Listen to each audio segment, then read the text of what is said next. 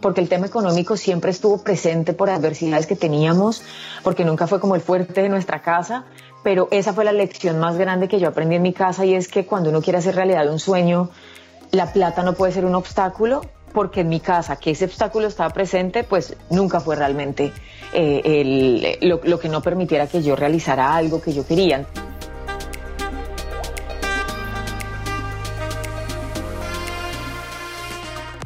Hola, soy Tatiana Velázquez. Cada semana dirigimos nuestras luces y toda la atención hacia una latina que con su inteligencia, talento y servicio está elevando nuestra comunidad y pavimentando el camino para las que venimos detrás. Ellas son innovadoras, empresarias, científicas, celebridades, pero sobre todo heroínas del día a día. Sus acciones, valentía y dedicación nos dicen en voz alta que como mujeres hacemos la diferencia y hoy pueden ser tus mentoras. Bienvenidas a Latinas Mastermind. Hola a todos, ¿cómo están? Bienvenidos a un nuevo episodio de Latinas Mastermind. Hoy tenemos con nosotros a una actriz colombiana que ha recorrido un camino bien largo, pero gratificante, con altos, con bajos, y hoy vive en los Estados Unidos, en Los Ángeles, California, como lo dice ella misma con uno de sus personajes, pero ella es de Medellín, empezó a estudiar teatro desde que era muy, muy pequeña y hoy nos va a contar toda su historia desde sus inicios en su familia, en la que ella dice que tenían pocos recursos económicos, pero que estaban llenos de amor.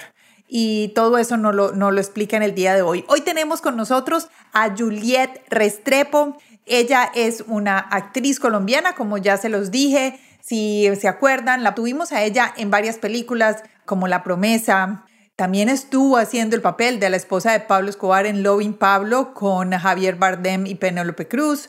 Hizo el papel de la madre Laura en la serie que todos vimos y por ese papel se ganó el premio India Catalina. Hoy está en, Los Ángeles, California, explorando nuevas opciones y hoy vamos a escuchar todas las historias de ella y este camino que ella recorrió de una mujer fantástica, una mujer sencilla, con metas muy claras para seguir y eso me gustó. Vamos a aprender de ella hoy cómo eh, mantener tus metas puestas y saber eh, manejarte por el mundo donde te pueden llevar. Y bueno, eso es lo que vamos a aprender el día de hoy y comencemos este episodio con Juliet Restrepo. Hola Juliet, ¿cómo estás? Hola, muy emocionada, muy emocionada de, de poder volver a todas estas aventuras, como tú dices, y recordar un poquito de eso, porque cuando uno menos piensa, uno no sabe a qué horas ha pasado tanto, pero todo eso le ha aportado a lo que hoy tengo conmigo. Es verdad, así es. Y muchas gracias por aceptar esta invitación, porque sé que tienes muchas cosas por hacer, pero bueno, estos, estos raticos son bien valorados para nosotros y para todas las oyentes. Juliet, vamos a arrancar con algo que muchas veces yo digo que es lo más fácil, pero casi todas me dicen, ay, no, eso es muy difícil. ¿Quién es Juliet? Es muy difícil. Eh, pues mira que yo, yo con los años he entendido que mm, el concepto que tenía de lo que soy se ha ido redefiniendo todo el tiempo. Como que yo no puedo, no puedo decirte en concreto cómo me defino hoy y, y, si eso es igual a lo que yo definía de mí misma hace unos años. Em, entonces podría empezar a decir que soy una mujer que siempre está en busca de retos y por eso nunca estoy en una zona de confort. Y en esa medida estoy como abierta a posibilidades, estoy abierta a, arriesgarme, a dar saltos al vacío, a aprender. Me gusta mucho saber que la vida que tengo la estoy dedicando a, hacer las cosas que me gustan, a inspirar a gente que ojalá pueda agarrar un poquito de eso. Y, y, yo siempre he sido muy guiada por las pasiones que tengo. Entonces mi pasión ha sido la actuación toda mi vida y también está mi familia ahí. Entonces es como, esos son mis motores. Entonces yo también me considero como una persona que, para la que sí es muy importante tener esos valores y esos cimientos, porque así lo aprendí en mi casa más allá de donde esté, más allá de donde viva, más allá del día difícil o fácil que tuve, no sé, creo que yo también trato, por lo que aprendí en mi casa, de sobreponerme a las adversidades, Em, y estoy en ese camino de seguirme conociendo. Y en unos años seguramente me harás la misma pregunta y yo le agregaré otro pedacito y estaré modificando algo de lo que estamos hablando acá. Y ahora que nos estás, estás hablando de tu familia y qué son esos valores y esa base que te gusta, cuéntanos un poquito de tu familia. ¿De dónde eres? ¿Dónde naciste? ¿Tienes hermanos? ¿Cómo estaba constituida tu familia? ¿Cómo está constituida tu familia? Pues mira, yo soy de Medellín, yo nací el 19 de diciembre del 86 en Medellín, viví en Medellín hasta los 19 años, cuando me mudé a Bogotá a empezar a trabajar como actriz y hasta ese momento mi papá, mi mamá, mi hermana menor, Erika y yo, o sea, éramos los cuatro.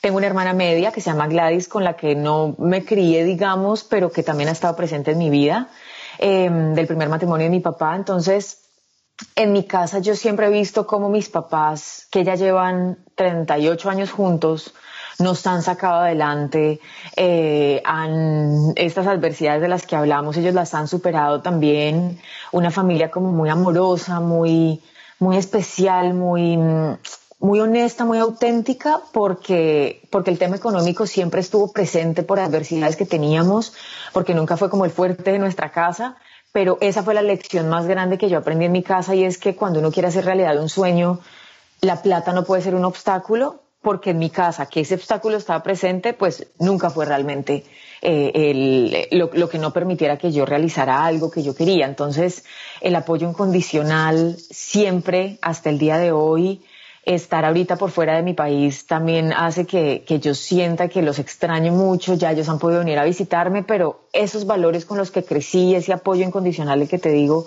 que siempre he tenido, como que más allá de donde yo esté, siempre me acompaña. Entonces, ese, ese lugar puro y sagrado fue en el que yo, en el que yo crecí y estoy siempre muy agradecida por eso. ¿Cómo fue tu relación con tu hermana? Si tú eres la, bueno, tú eres la del medio, pero la mayor. Exacto, digamos que siempre crecí siendo la mayor con esa figura de, la hermana mayor, pues yo siempre he sido como, como muy maternal, digamos, como que el tema de, protegerla, de cuidarla, de estar con ella, somos muy amigas, nos llevamos cuatro años, cuatro, años. Somos muy amigas, de chiquitas peleamos cantidades, pero pues normal, la Barbie, eh, que le presté mis Barbies y las trasquiló, les cortó todo el pelo, y yo, pero ¿por qué? entonces ella lloraba, entonces yo lloraba, entonces le, voy a decir a tu papá, entonces mi mamá nos decía, entonces luego nos calmamos, nos pedíamos disculpas, llorábamos pidiéndonos disculpas, eh, si yo me iba de viaje a donde unos tíos y ella no se iba conmigo, nos llamábamos como, te, extraño mucho, y llorábamos, o sea, como que siempre al día de hoy, ella ahorita es psicóloga, y al día de hoy seguimos apoyándonos mucho. Ella también es diseñadora, entonces es una mujer berraca, echada para adelante, también está casada ahorita, súper capaz de todo lo que se propone, como tiene un temperamento mucho más, yo soy mucho más emocional y ella es mucho más centrada, digamos, entonces a mí me, siempre me ha dado mucha perspectiva en la vida y, y, siempre es una como de las primeras personas a las que yo llamo cuando, cuando estoy teniendo uno de esos momentos donde tengo que tomar una decisión, a ella es a la que llamo también. Entonces es, es muy linda esa relación que mis papás también nos han enseñado a cultivar a nosotras, de cuidarnos, de protegernos, de estar ahí la una para la otra siempre. Qué chévere. Y cuando mm, creciste, creciste con tu papá y tu mamá, ¿Qué aprendiste de cada uno de ellos? ¿Qué, qué, qué enseñanzas piensas? Cuando piensas en tu papá, dices, uy, yo aprendí de mi papá esto, o me queda, o ahorita que soy más adulta me veo haciendo cosas como mi papá sí. ¿Y qué aprendiste de tu mamá? No, mira, mis papás, mi papá era taxista y mi mamá era secretaria. Mi mamá es súper histriónica, ahorita ya lleva ella estudiando teatro tres años porque siempre quiso ser actriz. Entonces ella ahorita, además es una actriz fantástica, súper talentosa y yo de lo que veía en ellos, lo que más creo que aprendí se fue conmigo es que no hay barreras, no hay límites de nada. O sea, todo lo que te propongas lo puedes lograr. Estos dos personajes nos sacaron adelante a mi hermanita y a mí contra todos los pronósticos en muchos momentos difíciles. Em, el amor que se tienen el uno al otro también a mí me ha dado muchas herramientas de, de poder soñar con tener una pareja con la que yo pueda construir algo, de, de que sí se puede creer en el amor, de cómo el tema de cultivar una relación es tan importante y mi papá toda la vida me lo dijo, una relación es como una matica, que echarle agua todos los días, echarle agua todos los días, si la confianza y el respeto se pierden, todo se pierde. Es como, ah, ok, estos valores, como, como que esos siempre los he cargado conmigo. Y también ver cómo mi mamá, que ella tiene, ella tiene un sentido del humor fantástico, ella siempre la cuenta chistes de la casa, de la familia, es la luz, digamos, entre medio de todos nosotros, cómo ella siempre encuentra la manera de encontrar el lado positivo a todo, a todo. O sea, de verdad en el momento más difícil ella siempre está buscando una solución y siempre está sonriendo. Entonces, para mí esos recordatorios son muy importantes porque yo, pues yo siento que, que eso es algo que cuando a veces siento que se me olvida, quiero volver a eso. Porque también ese, esa chispa de positivismo y de no dejarme, no dejarme frenar, eh, también me ha traído, digamos, hasta ahora, el día de hoy, donde estoy. Entonces, eso es una enseñanza de ellos que, que yo, o sea, nunca, nunca lo olvidaré. Además, porque cuando teníamos, eh, no sé, buscando cómo llevar más plata a la casa, entonces yo vendía dulces en el colegio. Entonces, en los fines de semana, en, en la universidad donde trabajaba mi mamá, vendíamos sándwiches, entonces nos levantábamos las tres a prepararlos. Mis papás, mi papá nos llevaba, los vendíamos. O sea, es una cosa como de ser resourceful, como dicen acá, de ser súper recursivo y eso de verdad para mí es un tesoro, porque lo, lo, conservo hasta el día de hoy. Es verdad, eso se le queda a uno siempre. Yo también vendía dulces en el colegio, me acuerdo, y me regañaron. Claro. Creo que me. Era escondidas. Claro, pero súper escondidas. Vendía, no sé si te acuerdas de este chicle que se llama Bubblegum. Claro, que eran gran uh, gruesos, que los de banana eran ricos. Uy, y las motitas. Uy, sí, sí, sí, sí, sí, sí, sí, sí, Bueno, el bombón el bombón de siempre. Uy, el bombombún, hasta los profesores me compraban, pero todo esto en secreto. Ah, claro. No, a mí no me dejaban vender nada que tuviera chicle porque en el colegio no nos dejaban comer chicle, me imagino que era para cuidar las canchas y cualquier cosa, y para no pegar cosas dentro de la tabla del pitre, que más de uno vimos ahí. Chicles sé, más de uno. bueno, ¿y cómo fue? O sea, cuando tú eras pequeñita, ¿qué era lo que querías hacer? ¿Siempre soñaste con ser actriz o modelo o qué? ¿O cuando eras pequeñita, qué soñabas o a qué jugabas? No, yo siempre jugaba a, la mamá y papá, siempre era como por este, esta cosa de que siempre quería ser mamá, entonces siempre era como la mamá y jugar mamacita, que así le decíamos. Claro, mamacita. Em, y como siempre con mis primitos, digamos, con los, yo tengo muchos primos, muchos por lado y lado de mi mamá y de mi papá, pues colombianos. Yo creo que no, yo igual. es un legado. o sea, es un combo de gente. Vamos a ver, yo tengo, yo tengo por el lado de mamá, tengo 23 primos y ahora ya voy como en los 10 algo primos segundos, pero que son mis primitos también. Yo ni llevo la cuenta, yo creo que tendría que hacer esa tarea porque son tantos que no sé, pero como con el circulito más, más cercano, yo era la profesora. Entonces siempre yo sacaba un libro y lo sentaba a todos y, y, siempre era como que me ha gustado organizar cosas y liderar. Entonces yo era la líder, yo era la profesora. Entonces yo por, por varios años recuerdo que yo quería ser maestra y era como, ay, sí, enseñar, ay, enseñar. Y con el tiempo, luego lo que me pasaba era como, ¿será que sí es eso? No, a mí me, como también empecé a involucrarme en los actos cívicos del colegio, a estar en el escenario, en obras de teatro, en esas cosas, yo decía, ay, a mí eso me parece muy divertido, eso me gusta mucho y cuando ya empecé, digamos, mi etapa de adolescente, 12, 13 años, ahí fue cuando realmente ya empecé a explorar el mundo del teatro, de la actuación. No sabía que me iba a dedicar a eso, no sabía que ese, ese iba a ser mi profesión porque tampoco consideraba que pudiera ser una profesión.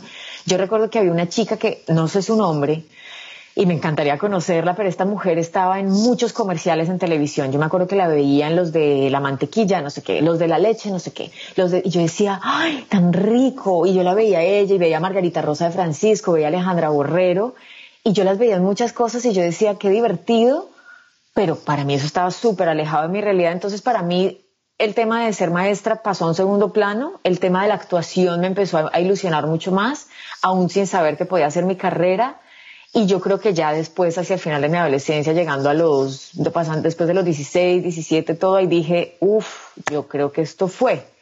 Pero también el tema de la publicidad me gustaba, el tema de la comunicación. Cuando todo el mundo me decía, no todo el mundo, cuando había gente que me decía, porque mis papás me apoyaron siempre, pero había gente que me decía, la actuación y el teatro eso no es una carrera de verdad, tienes que estudiar algo en serio yo pensaba en comunicación y pensaba en publicidad porque me gustaba ser creativa, yo dibujaba y hacía imitaciones y me encantaba eh, aprenderme los jingles de, de promociones de radio y todo eso, que hasta el día de hoy muchos todavía me lo sé. Sí. Es como, ¿sabe? Que eso le queda uno patinando la cabeza. ¿Cuál, pero, cuál- ¿De cuál te acuerdas?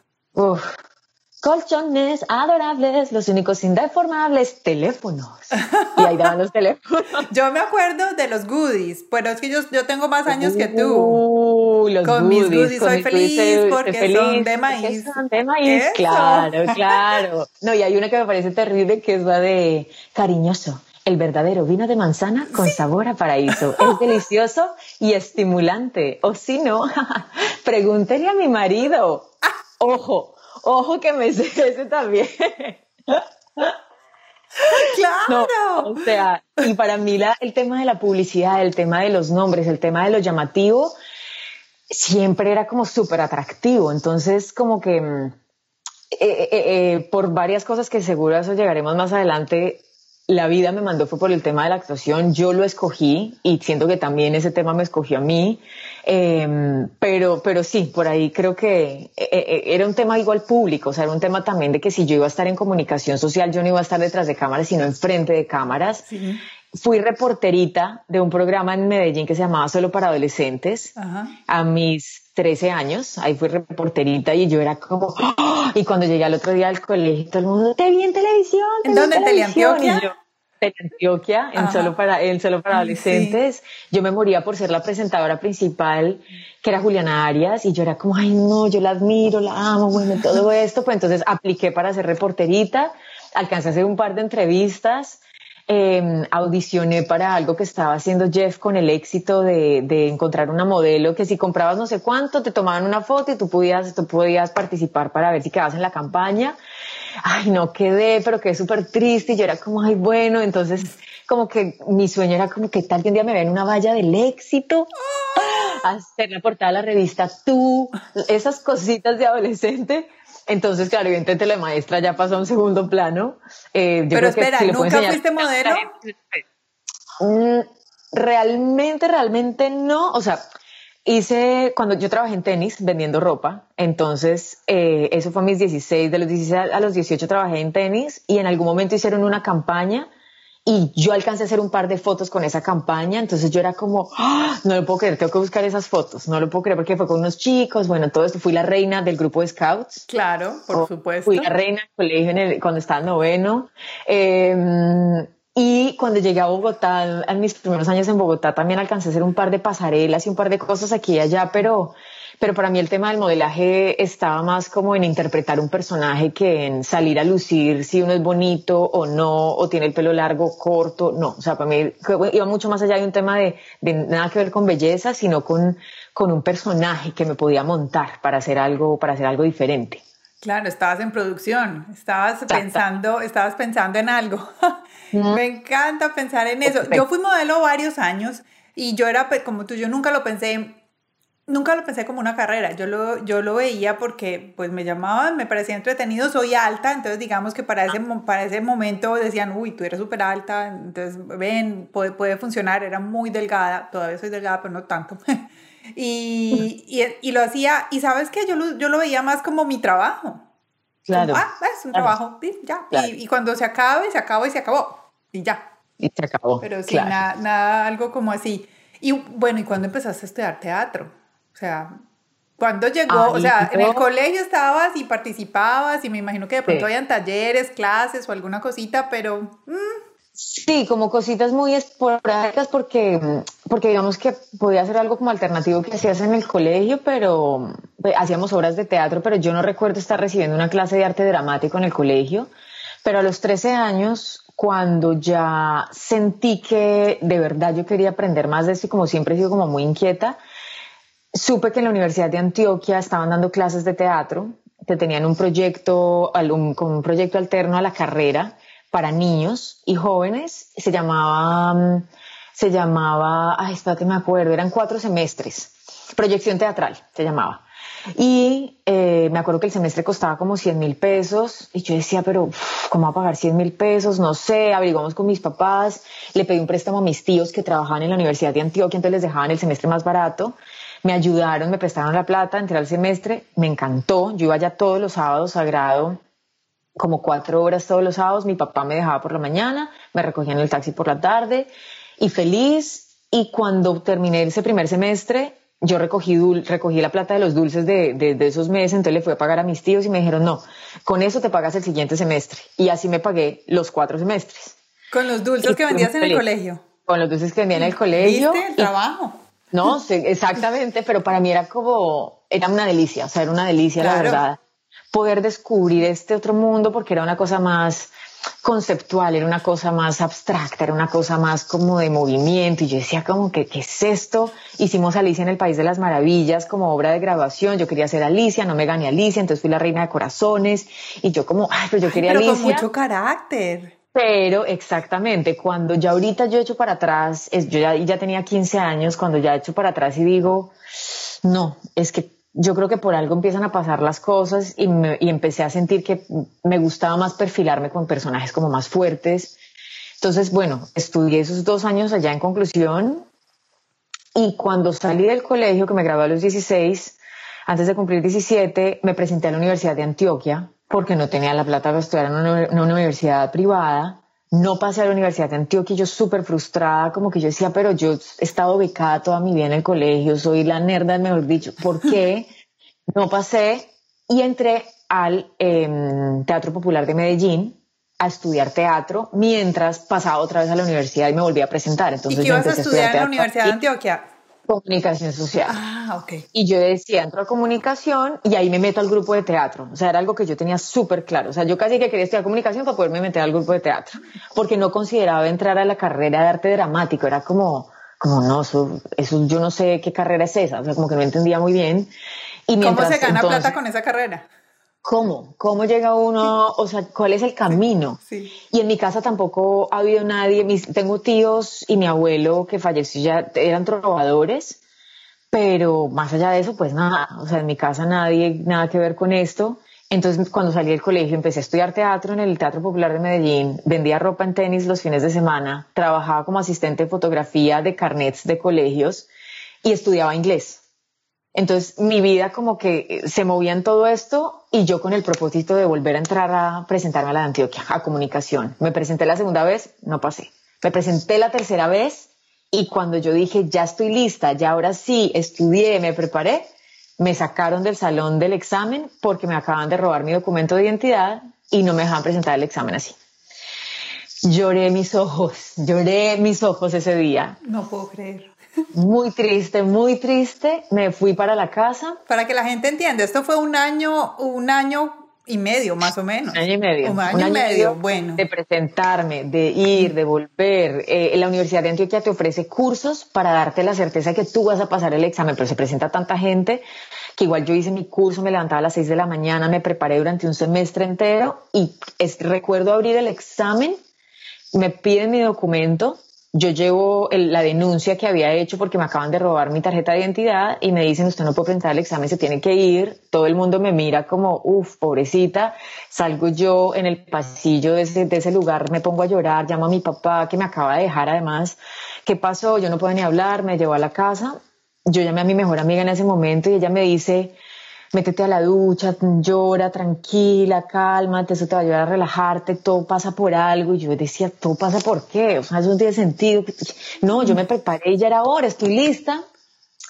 Y gracias, que estas son las cosas que yo siento que uno tiene que recordar cuando uno es tan, tan, tan obtuso y tan terco, es que de verdad todo sí pasa por algo. Y yo, gracias a que no presenté ese examen, yo entré otra vez al semestre de teatro en el Teatro Popular de Medellín y un día veo en un poste de luz afuera del teatro la audición para la que sería mi primera película. ¿Y cuál fue esta? Al final del espectro. Claro que sí. Un poste de luz con una hojita que decía, una hojita impresa de papel tamaño carta, con unos perfiles de se buscan perfiles, actores para estos perfiles en este largometraje. Y yo, largometraje, que será un largometraje, será que es como una película, eso que yo no sí, claro, ¿eso qué es? Ni idea. Y empecé a verlos y estaba con una amiga y me dijo, Ay, yo creo que vos puedes, puede ser esa, vos te pareces como a este perfil. Y yo, ¿será? Mandé, mandé mi información, tuve mi audición, mi papá me llevó, yo soy ya con mi vida en tenis, eh, fotografía, inglés, todo el teatro, todo. Y para hacer más corta la historia, pues después de un par de castings que tuve con ellos, me gané este personaje. Y cuando al año hice la película, ahí entendí que ser actriz era lo que yo tenía que hacer, que yo no tenía por qué hacer nada más en mi vida y que si tenía que aguantar hambre, iba a aguantar hambre, pero es que yo no me puedo dedicar a otra cosa que no sea esto. Entonces sí le agradezco mucho a esa persona que me sacó del examen ese día en la universidad y agradezco mucho todo lo que me pasó y las lágrimas que derramé ese día porque mm, gracias a que tampoco me rendí en el tema y pude seguir como apostándole a lo que me hacía feliz en ese momento, la vida como que me abrió el camino y eso ya fue hace más de 15 años. Bueno, espérate, estabas todavía en Medellín cuando pasó esto. ¿Y dónde grabaste? En Bogotá. ¿Y por eso fue que te, te fuiste a vivir a Bogotá? Me fui a Bogotá a hacer la película. Yo nunca había viajado en avión, yo no conocía Bogotá. Yo llevaba un año preparando el personaje de la película. Yo tenía 17 cuando me gané la película y eh, iba, a, iba a cumplir 18, estaba como ya entrando como a, a, los 18, pero claro, yo me gané la película y yo dije, no, no, ya, la voy a hacer ya, eso se hace mañana. Yo sin tener ni idea cómo eran estos procesos, la película se fue posponiendo, posponiendo, posponiendo, posponiendo. A mí no me avisaron en un momento. Yo dije, ya me sacaron. Yo tuve gastritis un año entero, estresada. Ahí empecé a entender cómo era tener ansiedad. Y al año se hizo la película en Bogotá. Yo viajé exclusivamente a hacer la película. Fui muy feliz porque además yo era la única actriz nueva en este elenco porque ellos decidieron en el papelito que yo vi afuera al teatro, todos los perfiles eran de actores X. O sea, la mamá, una mujer, ta, ta, el hombre, ta, ta, ta, todo esto. Pero en la evolución de la película, que fue una película a la que le fue muy bien y me siento muy afortunada de que esa haya sido mi primera película, la verdad, decidieron que todos los personajes fueran famosos, actores ya reconocidos, menos mi personaje. Y para mí ese fue como, como que yo no entendía nada. Y yo al punto en el que ya hicimos la película, yo estaba tan emocionada de poderla hacer que yo ni tuve susto de montarme en un avión por primera vez, yo ni tuve susto de, yo, yo la quería hacer, o sea, yo necesitaba sacarme ese personaje de mi espíritu porque ya lleva un año preparándolo además. Y cuando ya terminamos de hacer la película, decido mudarme a Bogotá. Ahí es cuando digo, me devuelvo a Medellín, empaco mis maletas eh, pido traslado de tenis Medellín a tenis Bogotá Unicentro y me voy para Bogotá. Y ahí fue que en el 2006, en febrero del 2006, me mudé a Bogotá. ¿Y qué, qué, dijo tu familia cuando dijiste, bueno, me voy? Bueno, no, espérate, quiero hacerte una pregunta antes, porque esto fue antes. ¿Quiénes eran los actores con los que estabas grabando? Kepa Muchastegui, Manuel José Chávez, Noel Schoenwald, Silvia de Dios, que fue mi mamá y hasta el día de hoy ha sido mi madrina absoluta en mi carrera. Fue la persona que además me llevó mientras rodábamos la película yo tuve algún día libre, me recogió en su carro y me llevó a RCN, me llevó a Caracol, yo alcancé a presentar un casting en Caracol. Ella me decía, solo para que conozcas y entiendas un poquito del mundo del que te podrías perder si no te quedas acá, porque yo creo que tú te deberías venir para acá me presentó a Nicolás Montero y yo veía como este mundo de Bogotá que era como, es que esto es lo que yo quiero y yo nunca había considerado la idea de irme de Medellín. Yo decía, yo en Medellín me quedo hasta que me muera, paisa, de corazón, así. Detrás de las montañas no hay nada. No hay nada. Y luego llegué a Bogotá y fue como, Medellín, ¿qué es Medellín? No, no, no, tengo que venir para acá, me tengo que venir para acá. Y esa transición la hice gracias a ella. Carlos Serrato también estaba en la película. Era un elenco muy pequeño, una película hecha en su mayoría por paisas también, una productora paisa, en su momento se llamaba Palo Alto Films. Felipe Orozco fue el director y Esteban Orozco, su hermano, escritor em, de la película también.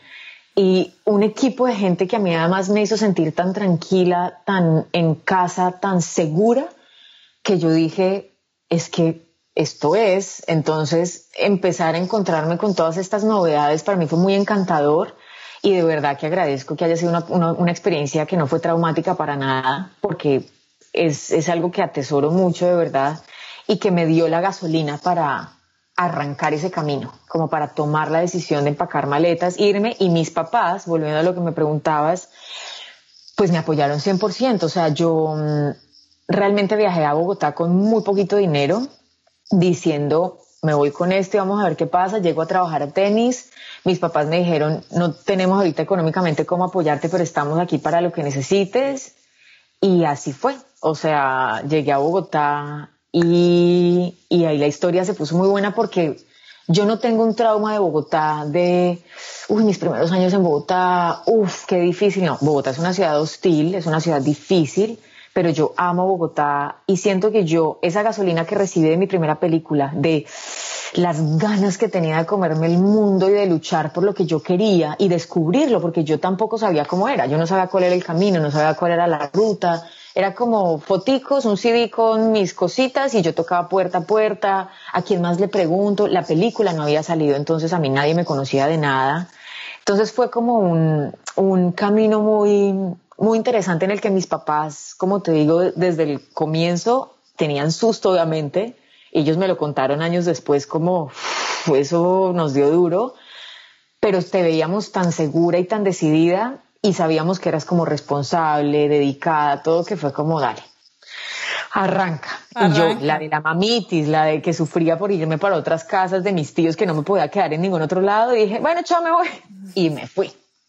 Llegaste feliz. ¿Y cómo hiciste, o sea, cuál fue tu sentimiento de ver a todos estos actores? O sea, tú venías de estudiar en Medellín en un muy buen teatro, o sea, estabas en, un, en el lugar que, que, deberían de empezar, pues para mi opinión. Pero, ¿cómo te sentiste con todos estos actores al lado tuyo? ¿Te sentiste abrumada o simplemente dijiste, bueno, aquí llego a aprender y con, llegaste con el corazón abierto a aprender? ¿No te agallinaste, como diríamos? Eh, mira que yo creo que no, yo ahora que lo pienso y yo soy súper fan, o sea, yo conozco a alguien que yo admire y yo me quiero morir, yo me le quiero tirar los brazos, todo, pero cuando llegamos a trabajar, para mí hay una cosa de, de respeto por mi oficio que es mucho más grande que la endiosada que yo le pueda poner a alguien, ¿sabes? Entonces, yo también ya llevaba tanto tiempo con ganas de hacer esta película que yo lo que quería era eso, aprender, estar dispuesta a ver cómo era todo. Yo siento que yo estaba también como en shock un poquito. Entonces yo llegaba a trabajar y cuando veía que me cortaron el pelo, me pintaron no sé qué, me maquillaban, yo decía como, ah, yo creo que ahora que ha pasado el tiempo soy más consciente a veces cuando me pasan esas cosas que digo como, un momentico, estoy acá. ¡Ah! Espérate, en ese momento yo no pensaba, yo siento que yo iba, hacía, estudiaba, ta, ta, ta, ta, ta, todo eso, y era todo tan nuevo y tan, era muy abrumador en general. Entonces yo creo que yo no tenía tiempo de centrarme en una sola persona, sino como de, ¿qué es esto? Y cuando se terminó la película, que duramos rodando tres semanas, yo decía, ay, entonces, ¿ya hicimos una película? Ah, pero ¿cuándo sale? Ah, pero eso va a salir. O sea, siempre era como un descubrimiento tras otro, tras otro, porque todo era súper nuevo para mí. Y yo estaba viviendo sola por primera vez porque me consiguieron un aparta hotel solo para mí. Yo era como, wow, esto para mí. Eh, era todo como súper nuevo. O sea, la montañerita así en su mayor esplendor, así. Yo estaba súper sorprendida con todo. Ay, qué chévere. Mira que yo mm. también soy esta paisa. Yo me considero una paisa rolada.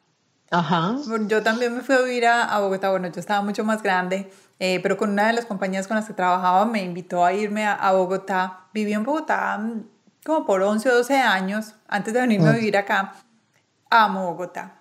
Amo Bogotá. La experiencia que me dio, em, el cambio de vida. Claro que Medellín ahora está completamente diferente a la Medellín en la que cuando yo me fui de Medellín es completamente distinto, porque en esa época no habían casi restaurantes o, eh, o experiencias o mm. hacer, no, pues básicamente ir a comer la misma arepa que comes en la casa, pero en un restaurante, básicamente. Total. total Eso era lo que pasaba. Total. Pero sí, yo también, yo soy una paisa que adoro Bogotá y lo respeto muchísimo y le tengo un cariño impresionante porque me, me, aportó muchísimo en la vida. Bueno, eso está. Sí, yo como viví, eh, perdóname. No, no, no, sigue. Como Viví casi 10 años en Bogotá. Yo también siento que para mí Bogotá, a mí Bogotá me definió la vida. O sea, yo viví años muy importantes de crecimiento en Medellín, como que mis valores y, lo que traigo de mi casa, de mi, sí, como mi esencia es Medellín. Pero si yo soy honesta de verdad, cuando pienso en, en el lugar tan grande que ocupa Bogotá en mi corazón, no puedo negar que de verdad extraño, extraño lo que, lo que para mí representa esa ciudad. ¿Sabes? Como la fortaleza que me da, eh, lo que aprendí de la gente allá, de, de que es una ciudad como tan, es, agresiva, pero te recibe con los brazos abiertos porque todos pueden hacer sus sueños realidad en Bogotá. Yo hice mis sueños realidad en Bogotá, entonces eso para mí siempre tiene un lugar muy importante en mi corazón y, y, me, y me ha preparado para muchas cosas que he afrontado después de vivir en Bogotá, pero uff, no, a mí, a mí que no me toque en Bogotá, o sea, es como que mi corazón está dividido entre los dos, no podría decir, escoger exactamente con cuál de los dos amas, porque yo viviendo en Bogotá tampoco decía, yo amo Medellín, pero irme a vivir a Medellín, no me puedo acostumbrar nunca al clima de Bogotá, eso también tengo que decirlo porque me dio muy duro siempre, em, pero yo amaba estar en Bogotá, o sea, de verdad, amé. Sí, yo también igual. Como este programa es de mentoras y de mentorías, nos acabas de hablar de una mentora que era muy importante para ti, Silvia de Dios. Cuéntame, ¿qué has aprendido de ella? ¿Qué ella te ha dado? ¿Qué impulso, qué guía importante que ha definido quién eres hoy? Estoy pensando ahorita en una lección que para mí fue clave técnicamente con mi trabajo y ella me decía, tú debes llevarte bien con todo el mundo en un set. O sea, es una, es una tarea humana que tú llegues a un set y tú te aprendas los nombres de tus compañeros de trabajo, que tú sepas con quién estás trabajando, que respetes la profesión de lo que está haciendo cada uno, porque somos una familia. Entonces como que yo, yo creo que yo hubiera hecho lo mismo, o sea, yo creo que en mi, en mi saber está como que yo llego a un trabajo, cuando estaba en tenis me sabía la vida de todos mis compañeros, me preocupaba por ellos, sabía los nombres, todo esto. Pero claro, cuando yo creo que para ella apadrinarme a mí, amadrinarme a mí de alguna manera fue vamos a mostrarle a esta niña si ella quiere dedicarse a esto, que es lo realmente importante y para mí esa lección fue muy valiosa y es algo que siempre le quiero compartir a la gente, porque de pronto es una de esas cosas que no se dice, pero de pronto alguien no la piensa y es como, no, no, no, eso partamos desde, desde ese punto en el que queremos tener una familia en el set, entonces yo era como, ah, ok, listo. Entonces eso, digamos, técnicamente fue algo que a mí me, me enseñó mucho y que recuerdo hasta el día de hoy, que lo practico hasta el día de hoy. Y en cuanto al tema de, de, su integridad como mujer, yo aprendí de su honestidad. O sea, Silvia es una mujer honesta, frentera, eh, absolutamente talentosa, preciosa, como que se cuida mucho a sí misma y yo he visto ese proceso en ella y he tratado de aplicarlo en mí. O sea, luego tuvimos la oportunidad de trabajar dos años después en la que sería mi primera telenovela en Colombia, que fue Verano en Venecia, donde ella era también mi mamá. Vivimos en Barichara, en Santander, por un año y medio. Qué lindo. Espectacular, o sea, de verdad fue increíble. Y yo creo que si yo no hubiera tenido a Silvia cerca de mí, mi experiencia hubiera sido muy distinta, porque Silvia siempre estuvo ahí para protegerme de todo, en general. O sea, como darme sus lecciones, dedicarme tiempo. Eh, yo a Silvia hoy, el día de hoy, la puedo llamar y preguntarle algo y sé que ella me va a dar un consejo honesto, desde el corazón, cero desde el ego. Eh, entonces, yo como que trato de buscar gente así en mi vida en general y ella creo que em-, empezó ese camino para mí, como a decirme esto es lo que, lo que te va a ayudar a crecer y cómo, sí, cómo enfrentar las cosas de la manera más honesta y, puede, y como más, sí, amorosa también, como en este trabajo que puede ser tan difícil y, de tantos egos y de, y de tantas emociones encontradas todo el tiempo, pero de mantenerte tú en tu integridad. Después de que me contaste que terminaste la película, dijiste, ay, un momento, espérate, ¿qué fue lo que pasó? Fueron tres semanas, ¿qué fue lo que pasó? Se terminó, ya estabas viviendo en Bogotá, no, te volviste a Medellín, te, ya te, empacaste, te volviste ya a vivir a Bogotá. Silvia, ¿cuándo Silvia te empezó a llevar? Bueno, te, te, empezó a llevar a los canales de televisión y tú decías, bueno, yo andé con un CD en la mano, unas foticos, iba a tocar puertas. ¿A dónde ibas a tocar puertas y cómo fue ese proceso? de abrir una puerta, de abrir puertas cuando todavía tu proyecto principal hasta ese momento no estaba al aire. Claro. Cuéntame cómo em, Pues mira, Silvia fue muy linda porque ella me decía, como no, tú tienes fotos, yo me acabo de hacer mis primeras fotos profesionales en Medellín, entonces amigos de la película me las habían hecho, entonces yo andaba con mis foticos, unas 10 foticos, eh, y en mi hoja de vida yo lo único que podía poner era como la obra de teatro esta, dos años en la Universidad de Antioquia y esto y fue como, bueno, eso es algo.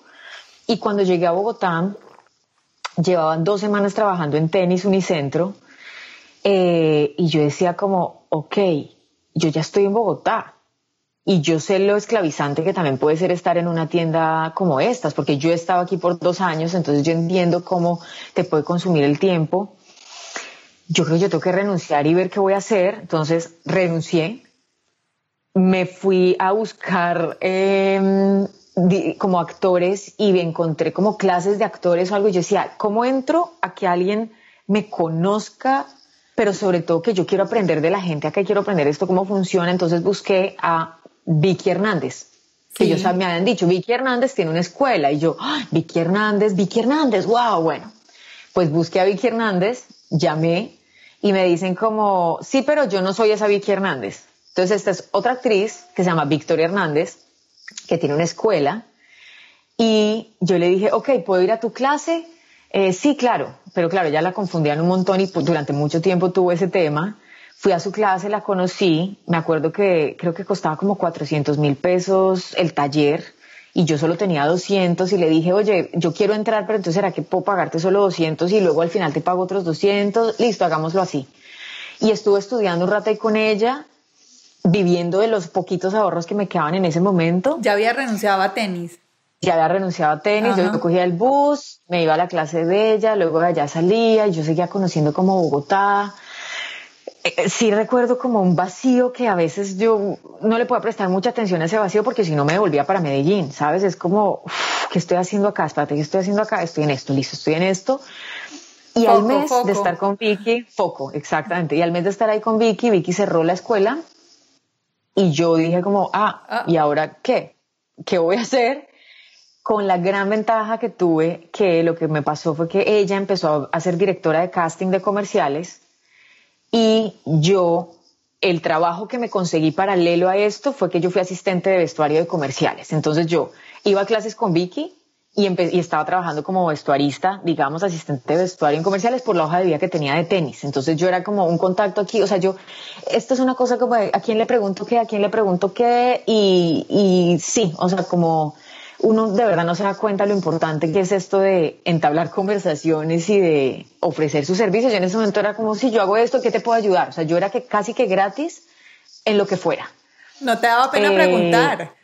No me daba pena preguntar. O sea, yo era como, esto acabo de llegar, sí, lo otro. O sea, como que estaba, estaba en esa dinámica. Y cuando vi que empieza a ser directora de casting de comerciales, me llama una vez para, un, para que le hiciera un casting para un comercial. Me dijo, yo creo que tú funcionarías en esto hice el casting, me lo gané, me fui a Argentina a hacer el comercial que nunca había yo salido del país, fui a hacer el comercial y pude hacer varios comerciales más y también era la vestuarista y, y empecé ya como con esta gente que seguía conociendo que a uno le preguntaba al otro así acá, ah, ah bueno, esta productora, ellos van haciendo unitarios, que son estos capítulos que van haciendo, donde contratan muchos actores nuevos, sí. porque pues no, lo que necesitan es gente digamos, actores en volumen para esos proyectos. Entonces yo iba, hola, ¿cómo estás? Y mi hojita de vida.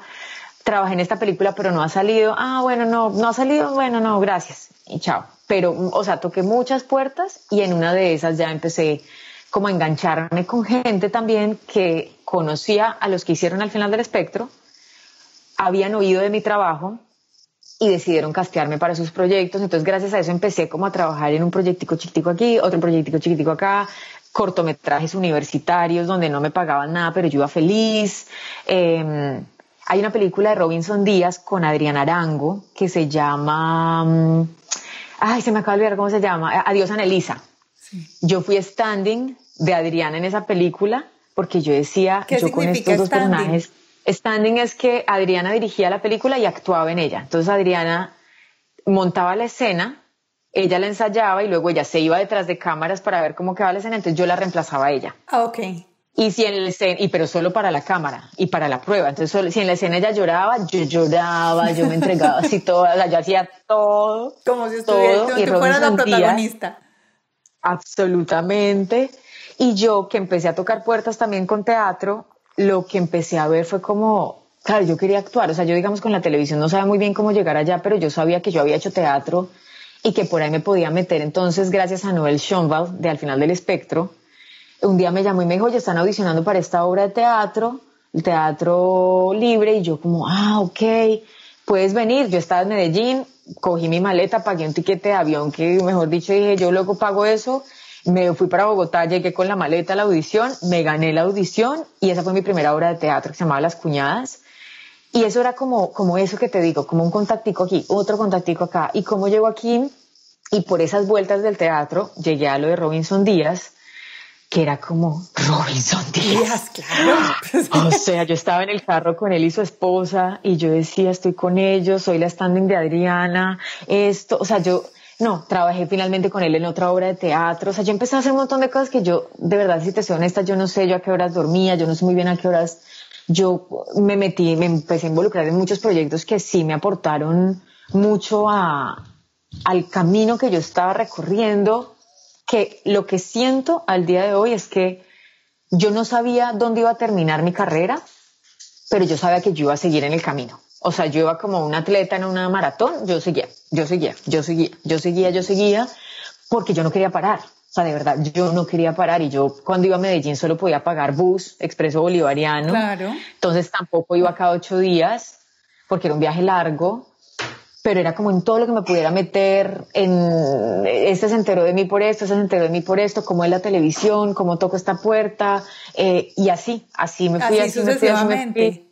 Exactamente. Bueno, y en resumen, entonces, porque ya esto, este tiempo pasó muy rápido, ¿y cuántas, o sea, cuántas cosas hiciste en Colombia antes de decidirte ir a, los Estados Unidos y por qué decidiste irte?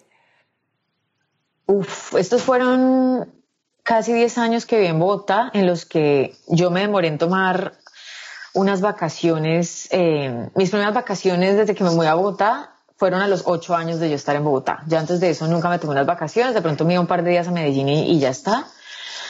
Yo en todo este camino de Bogotá pude trabajar en cine, en teatro, en televisión. Cuando se estrenó mi primera película, eh, tuve el honor de recibir el premio de cinematografía nacional por esa película.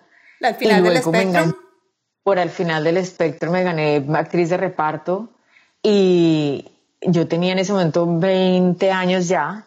Estaba haciendo mi primera novela y luego entonces de esa novela conseguí una manager, entonces luego esa manager me presentó entonces en este otro proyecto, este otro proyecto. Fueron como muchos años donde yo, cuando entré a la televisión, yo decía, me voy a encargar de ser la mejor versión mía cuando esté en televisión. O sea, yo voy a dejar un trabajo que deje huella, quiero dejar huella, quiero dejar puertas abiertas por si un día decido irme, porque yo también lo que empecé a sentir fue que con esto que te digo de los retos que siempre me gusta estar enfrentando, era que, ok, ya pasé un obstáculo, ya lo superé, que sigue, que sigue, que sigue. Y cuando sentía que estaba en un lugar donde, ay, ya, ya tengo trabajo, ya me conocen, ya, yo era como, no, no, no, tengo que hacer otra cosa. Entonces empecé a producir teatro, empecé a producir también cine, unos cortometrajes que hicimos allá en Colombia. Eh, siempre me e, esta palabra que tú al comienzo de celebrar nuestros triunfos, para a mí me cuesta muchísimo, la verdad. me voy a poner a llorar. Pero si yo pienso como en, ah, como en, en esa niña de Medellín que no sabía qué iba a hacer, ¿sabes? Era como, ay, ser actriz o ver, ver qué conseguir. Y luego hoy miro para atrás y digo, uy, esa niña se ganó varios premios de telenovelas, varios premios de cinematografía. Se ganó el India Catalina, que es el mayor logro que uno puede tener en Colombia como actor. No, espérate, ¿te ganaste el India Catalina? Sí. ¿Con cuál película? Eso me lo gané con la, la serie de Laura la Santa Colombiana. Bueno. Antes, justo antes de venirme para Los Ángeles. ¿Qué le dirías a esa niña de Medellín hoy? Hmm. No, es, es, es, es como que sí se puede, todo se puede, todo lo que quieras lo vas a poder conseguir. Y cuando tengas miedo, ese miedo va a pasar. Y ese miedo es el medidor perfecto para que sepas que lo que estás haciendo vale la pena. Y al día de hoy lo que yo pienso también es, es que si yo no, si yo no siento miedo, si a mí no me, uy, no me produce algo que me emocione, no, no tengo que perder mi tiempo ahí, o sea, no, no me va a sumar a mi vida. Entonces, es, el consejo que le daría a todas las niñas y a las mujeres que, que estén escuchando esto, a cualquier persona que lo pueda estar escuchando, que de verdad cualquier sueño que uno tenga, uno lo puede hacer realidad. O sea, yo cuando entré a la televisión en Colombia o entré a trabajar a cine y en teatro, yo nunca pensé en, ese tema de los premios. Pero para mí, el esa noche que yo recibí el India Catalina en Cartagena, con mis papás, María Clara López, mi manager ahí, todo el equipo de la serie. Uf, yo decía, es, es, esto ya es, o sea, eh, no, no hay más que esto, porque mm, mis papás que desde el día cero estuvieron conmigo, mi hermana desde que yo tenía 13 años y me tenía que aprender las obras del colegio, ella pasaba letra conmigo, se acostaba tarde para ayudarme a pasar los guiones. No, falta esta palabra, no, no estás diciendo bien esto. Y yo, ah, listo, esto. Mi papá llevándome en el taxi al teatro los sábados. O sea, cuando pienso en todo ese camino y todos esos flash, todos esos flash, eh, esos flashes se me venían a la mente esa noche en los India Catalina, yo decía, wow. Y mi sensación por dentro era, uff, siquiera que ya me mudé a Los Ángeles. Yo me acababa de mudar a Los Ángeles hacía un par de meses y para mí eso fue como el espaldarazo de vas por donde es, te estás yendo cuando es. Porque yo no sentía, yo ya no sentía que en Colombia me estaban retando y yo me estaba retando a mí misma de la manera en que quería. Y eso fue lo que me hizo tomar la decisión de venirme para acá. O sea, cuando yo me vine para Los Ángeles, yo acababa de hacer la obra de la Santa Colombiana, la serie como, digamos, más importante, como históricamente en la que yo he podido estar, biografía, eh, o sea, por todos lados muy, muy importante y estaba lanzando tres películas al mismo tiempo. Me acaba, de eh, eh, me acaba de ganar el Macondo por otra película y era como, todo el mundo me decía, ¿por qué te estás yendo? O sea, no, no, no, te, te quedas acá, o sea, ¿qué, ¿qué, tienes que hacer en otro lado? Y yo entre más pensaba en esos logros que estaba consiguiendo, más decía, porque este es el momento, porque es que yo no me puedo quedar viviendo con la ilusión de, ay, bueno, ya logré esto, ya, no, yo tenía en ese momento 28 años, ahora tengo 33 y yo decía, no, pues es que no, no, ¿cómo así que entonces ya me falta? me falta mucho y yo ya venía ahorrando, organizándome económicamente para poderme mudar. ¿Y seguías aprendiendo inglés? Y seguía en clases de inglés. Eh, yo, me yo me prometí a mí misma que antes de yo poder hacer algo por mí, yo iba a regalarle una casa a mis papás con mi trabajo y en Medellín. Y cuando pude hacer eso, me pude organizar yo en Bogotá y eso fue lo que vendí cuando me vine para acá. O sea, yo me vine para Estados Unidos, vendí mi carro, vendí mi casa, chao, dejé a mis papás allá tranquilos en Medellín y me pude venir para acá. O sea, estar en Estados Unidos para mí fue el regalo de mí, para mí, después de 11 años de trabajo incansable. Entonces, todo ese cúmulo de cosas, de logros, de celebraciones, de retos, ha sido lo que también me ha traído acá. O sea, mi papá, cuando yo me gané ese primer premio por el final del espectro, yo los llamé a contarles, yo no pude recibir el premio porque no estaba en Bogotá. Me llamaron los productores, me puse a llorar, yo no lo podía creer, llamé a mi papá llorando. Y me acuerdo que mi papá lo primero que me dijo fue, estamos muy felices, pero tú tienes que recordar la responsabilidad que viene con esto. Esto no se te puede olvidar. Y yo en ese momento como que volví a poner los pies en la tierra, ¿sabes? Entonces con el India Catalina o con los Abuelas o los Macondo, para mí siempre hay una cosa de esto es más responsabilidad y cada trabajo que yo hago viene con más responsabilidad y cada logro, cada celebración viene con más responsabilidad. Entonces, qué rico celebrarlo, brindamos, gritamos, lloramos y seguimos. Ese es como el, modus operandi que hay en mi cabeza cuando ese tipo de cosas pasan. ¿Cómo les está pareciendo? Juliet es una mujer interesantísima, una actriz súper, súper exitosa y ella va siempre por lo que quiere. Además que nos está dando unos consejos y unos tips maravillosos para nosotras, las que estamos escuchando este podcast. Bueno, los invito a que por este episodio vamos a partirlo en dos y el próximo episodio ya viene completamente detrás de este pero los invitamos a que ustedes eh, sigan escuchándonos en el próximo episodio, el número 32. que sería la segunda parte con Juliette Restrepo, donde ella nos va a contar cómo llegó a Hollywood, cómo fue su experiencia de grabar con Penélope Cruz, con Javier Bardem y cómo ha sido su vida desde que llegó a Los Ángeles. Entonces continuemos con ella en el próximo episodio. Por hoy terminamos aquí, espero que les haya gustado. Compartan este podcast, vayan a las redes sociales, síganos como arroba latinasmastermind y suscríbanse al podcast que es lo que mejor pueden hacer por nosotros y el regalo más grande es compartirlo con sus amigas y con sus amigos, a las personas que les guste escuchar podcast y que crean que Juliet tiene algo bueno para ellos. Espero que estén muy bien y nos escuchamos en el próximo episodio número 32 con Juliet Restrepo para que terminemos de escuchar la historia de su vida y todo lo que tiene para enseñarnos. Espero que estén muy bien. Chao.